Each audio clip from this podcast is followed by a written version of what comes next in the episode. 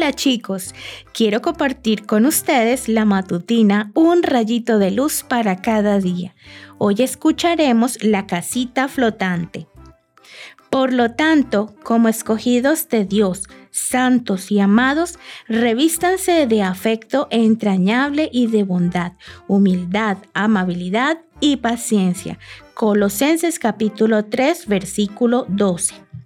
Iquitos, la capital de la Amazonía peruana, es una bella ciudad, calurosa por su clima y por el cariño de su gente. Su paisaje es pintoresco, su vegetación impresionante y su exótica comida encanta a todo el que visita.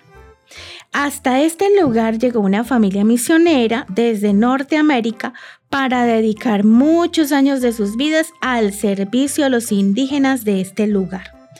Fernando y Ana Stahl, junto a sus hijos, estuvieron dispuestos a dejarlo todo para hablar de Jesús a los campas.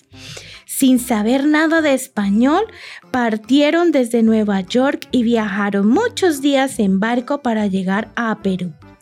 En el año 1926 construyeron una casa flotante de madera a orillas del río Italia y destinaron una de las habitaciones de su casita flotante para servir como dispensario médico. Ana y Fernando habían sido entrenados como enfermeros y fueron los primeros profesionales de salud en atender a los enfermos de esa región. En el año de 1977, la casita flotante se convirtió en un moderno edificio hospitalario y en el programa de inauguración el prefecto de la región pidió un minuto de silencio luego de expresar. Cuando era niño enfermé gravemente y hoy vivo gracias a la bondadosa atención de doña Ana. De otro modo, nunca hubiera llegado hasta aquí para contarlo.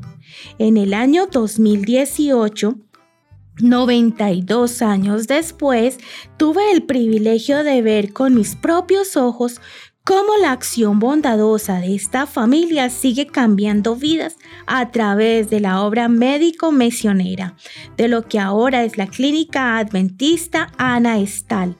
Al igual que Ana y Fernando Estal, Tú y yo podemos ser bondadosos con los demás en cualquier lugar que nos encontremos. Y quizá algún día, cuando seas más grande, Dios te escoja para ser un misionero en un lugar del mundo donde necesiten de ti.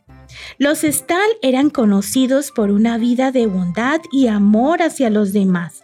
¿Y tú por qué quieres ser conocido? Que tengas un hermoso día.